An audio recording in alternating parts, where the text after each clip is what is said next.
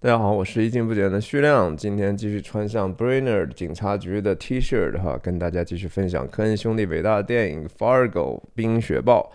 今天的故事的情节呢，就真正就要进入这个叫脑梗镇哈，我的翻译的这个地方。这个地方当然对这个故事的情节发展是非常非常重要的一个场合。呃，我们就进入话题。我之前聊了四期了哈，这是第五期。上一期讲到 Jerry 在他的 4S 店嘛。坑他的顾客哈，然后影片通过叠画呢，就来到这样的一个外景。那首先跟大家讲讲这个 Brainer 这个地方哈，它是一个真正存在的地方哈。Welcome to Brainer，它是在明尼苏达的一个小城哈。这个小城呢，位于明尼阿波利斯和圣保罗双子城城市群的一个西北部，差不多从地理位置上，它是在明尼阿波利斯和 Fargo 之间。但是它并不在那个主路上，它是在一个相对比较靠北的一个比较偏的地方，所以大家从这个影片也可以看到这样的公路的路况，你就知道它并不是一个特别主要的一个地方哈，是个蛮边缘化的地方。那当然最这个镜头最吸引人眼球的是这个雕像哈，这个雕像就是所谓的 Paul Bunyan 哈。我就不给他翻译中文名了吧，我觉得翻译中文名非常别扭，保罗八娘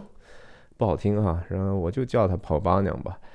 那当然他凶神恶煞，胡子拉碴哈，扛一个斧头。我今天想跟大家聊聊这个跑八娘和他的背后的一些可能的寓意，以及影片为什么科恩兄弟要用这么样的一个形象，而且屡次出现哈。如果熟悉这个电影的人就知道说这个雕像呢。出现过至少三次嘛，第一次就是现在我们看到说联系前文啊，那个两个绑匪说，Carl 在讲说我们要去 Brainerd 外面哈找一个地方吃喝，然后找个小姐。那这个我们看到从方向来讲，他确实是出出从这个 Brainerd 出来了。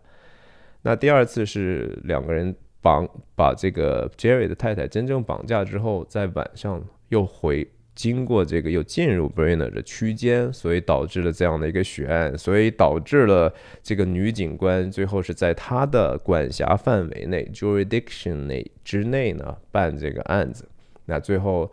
盖尔活下来的那个绑匪被女警官绳之以法，回到这个地方的时候，三次寓意都不太一样哈。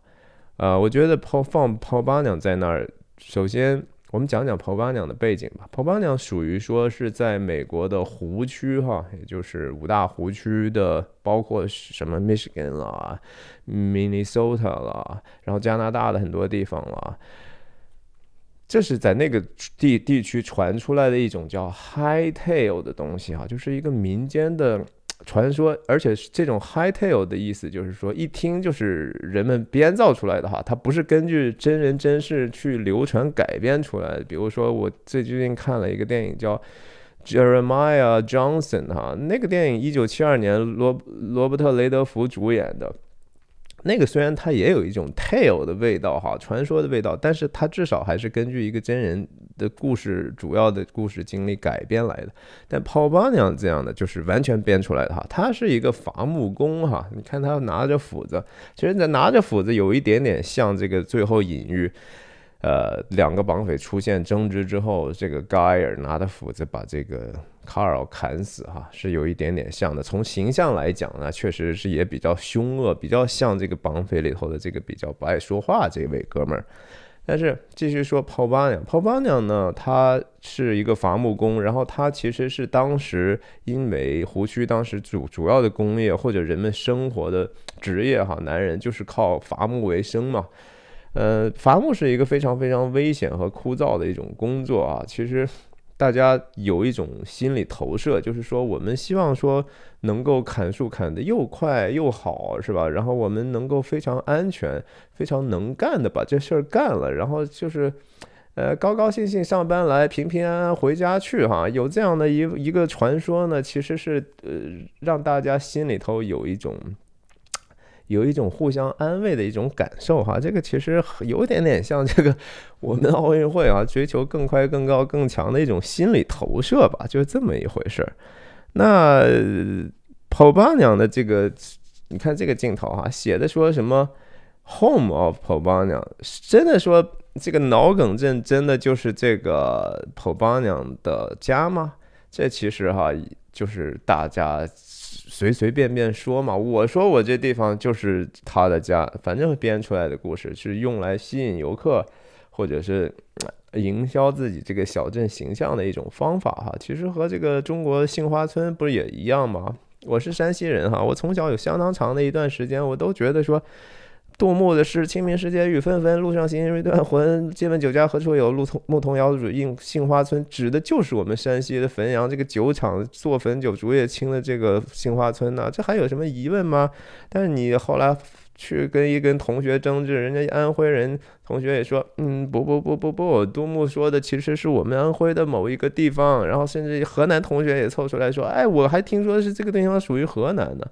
那怎么样呢？对吧？到底新华村在哪儿呢？公说公有理，婆说婆有理，变成一个神秘的东西。那其实我觉得这个脑梗症那就更是了哈。但是我们我们就继续往下走吧。这个跑八娘有一个非常非常重要的一个一个陪伴物哈，其实就是下一个这个 blue ox 这儿看到没有？这儿有一个蓝色的小牛，但是这个场景就是 Carl。口中所说的那个 motel 哈，就是我们可以在那儿干干点这些坏事儿的地方。但是你看看这个装饰哈，真的是非常的 low 哈。我其实很少看到美国的这个 motel 这么 low。这地方写的 color TV 哈，这个 TV 是这样写的，就和一个笑脸似的。然后 color 就是用不同的这种笔这么粗糙的画上去。我觉得这肯定是美工的工作哈，就是故意让大家觉得给你一种印象，这个地方是一个 truck stop，然后这是。你看看外面停的车，这都是呃 working class 暂住的地方哈。Blue Ox 其实经常也是和这个呃 p o b a n a 是屡一起提及的，因为它是 Hightail 的一部分哈。在这个影片当第一次女警官去找到 Jerry，就就这个一找人绑架他太太的这个哥们儿，四 S 店的这个人。他们两个去去去进行聊天的一开始就说啊，我是女警官说我是从 Brainer 来的女警察，然后马上 Jerry 的回话啊就是哦，Baby Blue Ox，然后。就是 Home of Havana, Baby Blue Ox，就是一下人们就就明白了，就是啊，我们知道有这样的一个共享的故事，所以我们就能够很快的建立一个友善的聊天的环境。其实这个也是故事的一个功用哈，这这个当然是另外一个话题，今天就不说了。那我觉得说。P o b a n a 和 Blue Ox 这个这样的一个连接哈，其实确实不是偶然的哈，这这没有什么事情是偶然的。哦，随顺便说一句，其实这个。在真实世世界里头，Brainer 外面并没有这样的一个雕塑哈，这个雕塑是为了做这个电影特别去做的，是科恩兄弟觉得说我们需要这样的一个形象。在生活中，大部分的真正的这个 p o b a n a 和 Blue Ox 的那个形象是非常非常卡通化的哈，和当年迪士尼拍的那个动画片还更像一些，而不是这种非常看起来很可怕的这样的一个形象。所以科恩兄弟。做这样的事情是有有有它的用意的。那我们看到跑跑巴娘雕塑之后，马上就连了一个 Blue Ox。Blue Ox 这个在故事里哈，还得跟大家交代一下。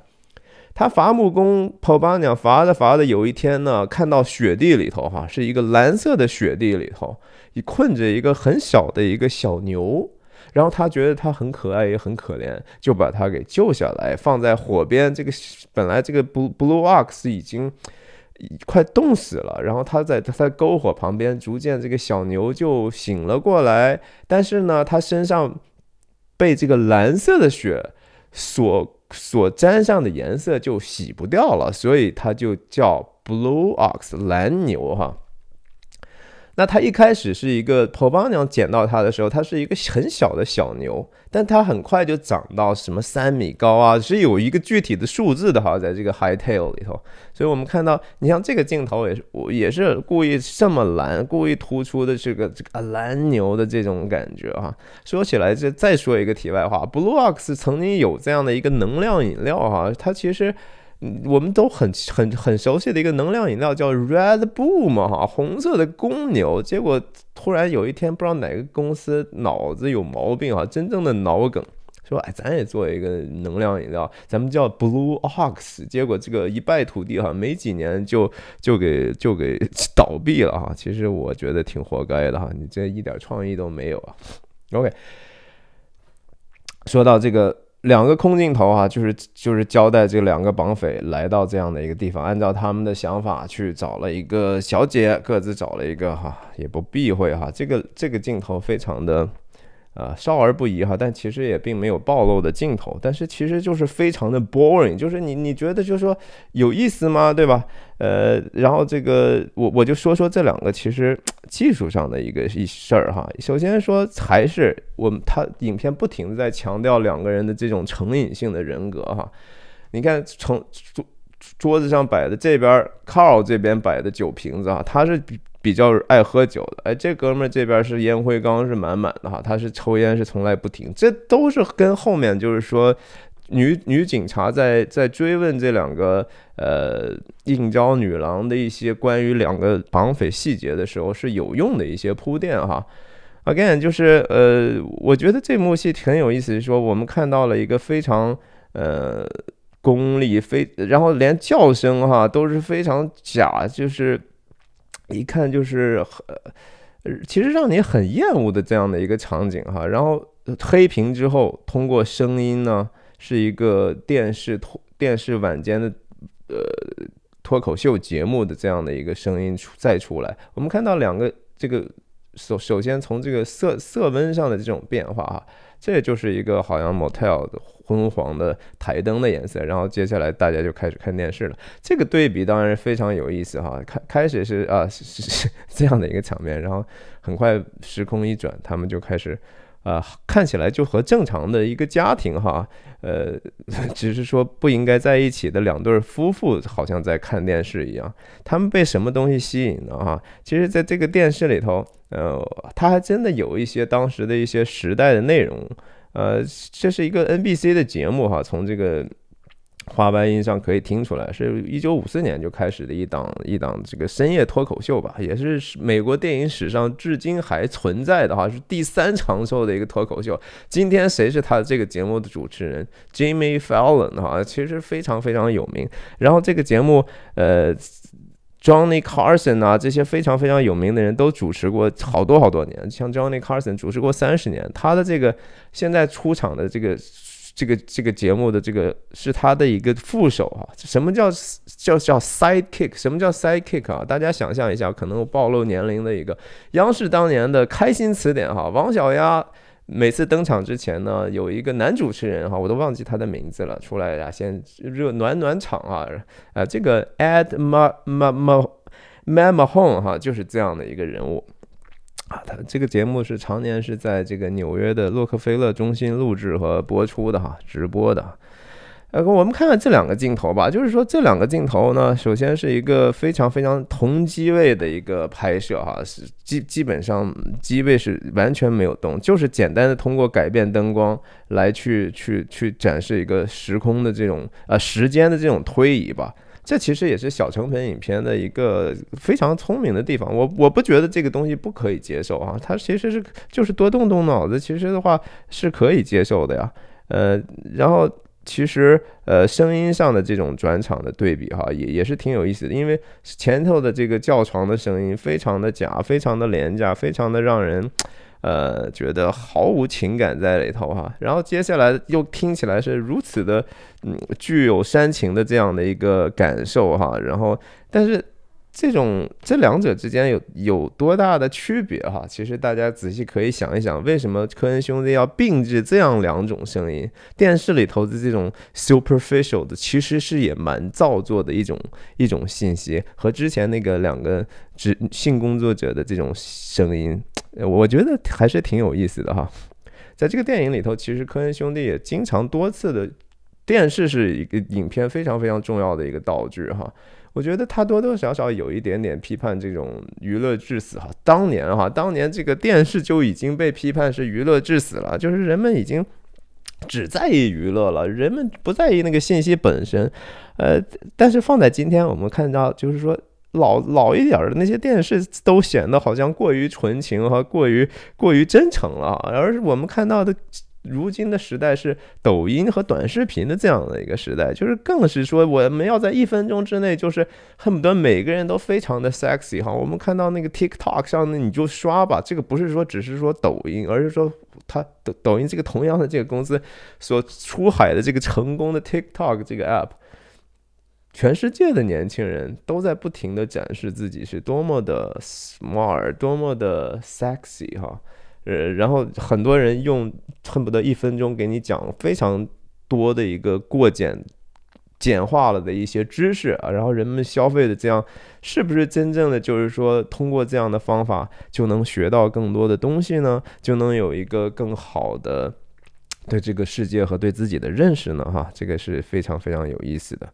那我们就想到，就说首先，呃，这个场景当然不是一个白白弄的哈。呃，很很有意思的一个细节是说，呃，Carl 哈，他两次找找这个性工作者，他都是在这个 从体位来讲啊，他始终是一个非常被动的在下面的人。那这个 Guyer 当然是一个非常 aggressive 的，也理所当然。我们想象到他们之后的命运，这个是呃，也许不是那么偶然的一种设计吧。OK，这个场景其实当然也为后来这个正脸哈。这个因为我们看不到两个人的脸，然后在这儿的时候多多少少给你一些提示哈，这两个人还没没没结束呢哈，他们的脸在后面还是有用的哈，来给大家看看后面的时候吧，对吧？这是后面之后将要出现的一个场景，是女警官要去拷问他们的，不是拷问了，就是跟他们去问一些两个绑匪细节的时候的这样的一个场景，是还是连接的很好的。那再往下一一场景呢，就连接到的就是。又回到 Jerry 的家哈，我们看到这个他的孩子，然后和他呃妈妈在在跟他讲，就说我们对你很担心。但是这这个对话我觉得有一点意思，我们不妨看一下这个小孩这个演员哈，后后面很多年之后啊，这是这这哥们儿可能是前年的时候在电视上出来的时候哈，我们不禁的觉得说哇，时间变化真的是蛮给人的变化好大呀哈。OK，这个妈妈在跟他儿子说什么呢？就是说你呢不是一个考 C 的一个学生嘛，对吧？然后但是呢，Yet you are getting C grades，你不是考 C 的学生啊。然后你你怎么能考 C 呢？哈，这个就是其中有一个巨大差距。这是我爸爸和我特别特别关心。其实你不觉得说这个话本身是非常 paradoxical，甚至说很荒谬的一个事儿吗？什么叫 C student 啊？C student 不就是说考了 C 的学生吗？但是他妈同时就是自己总是觉得自己家孩子好。你不是 C 的学生，但是你考了 C 的成绩，这个逻辑反了哈。其实应该是说你考了 C C 的分儿的话，你就是 C 的 student，你就是。但是他这就是说人很主观的就 willful thinking 哈，就是。Wishful thinking 就是我就希望我认为我的孩子就应该是很优秀的，所以我不考虑他的成绩，我不管他的这个原因是什么，反正我我就不认可这个你的这样的一个成绩，所以反过来要求你不要成为一个嗯，反过来他认为你就是 A student，这个逻辑其实是某种程度上的啊 willful blindness 啊，这个故意看不到自己的家里头的问题是，呃，我们也继续看到就是。呃，这小孩是多么多么的不耐烦哈，一直看电视啊。这个我们通过话外音能够知道，继续就是电视的这种影响和我们今天电视、电脑、电的 iPad 啊、手机对人的影响是一模一样的。因为我们其实不不是特别愿意去注重人和人的关系的，我们就愿意娱乐至死，这是人的天性啊。小孩是很容易就被这样影响的。多少个家庭的好小孩天天就是打游戏，对吧？你一点办法都没有，那怎么办呢？对，小孩就是一边看电视一边非常不耐烦的应付。然后妈妈也知道，说我你看我跟你好好说，你也不听哈，最后那就怎么样呢？你要是再不够好好考，那算了，我不让你出去打冰球了，是吧？或者是看冰球，我不知道他这个具体的指的什么啊？这个一下子其实就是小孩就哦，man，这个这个不答应了哈，你把我最喜欢的东西从我生活中抽掉啊？其实就是说，Scotty 哈，这个孩子叫 Scotty 哈。Jane 是一个非常非常神经质的人。我们从第一幕他他他在家的时候切菜就可以看到，他总是非常 nervous，很紧张。他在这个地方搅拌的菜也是一样的哈，他那个动作是非常非常的不不协调、不不不自然，然后非常非常紧张的，是他情绪的一种外化吧。然后他没有任何能力去说服他的孩子，也没有任何能力去规，就是规制规教他的这个孩子，然后只能通过就说 OK，我说你不听，我最后就是以一个家长的简单粗暴的一种规定哈，我不让你干什么或者不让你干什么，升级成为一个惩罚措施去去给孩子。然然后，其实这种权威其实是非常非常的脆弱的哈。我觉得说，父母惩罚孩子哈，你你要把他的这个错误和他的这个惩罚的这个措施哈，measure 要是一个相称的，而且说始终要以一个让他能够听你话，那是我觉得第一步的事情哈。不是说呃，你一边跟他说话，允许他去去去完全忽视你，那你有有这个对话还有什么意义呢？所以这是这个整个这个家庭很失败的一种表现哈。嗯，最后呢，就是说，Yeah，again，就是说，家长其实不应该去只是看重的是一个最后他的成绩的结果，而是看重他的更多的是孩子的这种 behavior 哈，他的行为是不是有。关注别人，或者至少尊重你、尊重家长、尊重其他人的这样的一种基本的人格的培训，这是最重要的。但这也是恰恰在影片里头这个家里头最忽视的情况哈。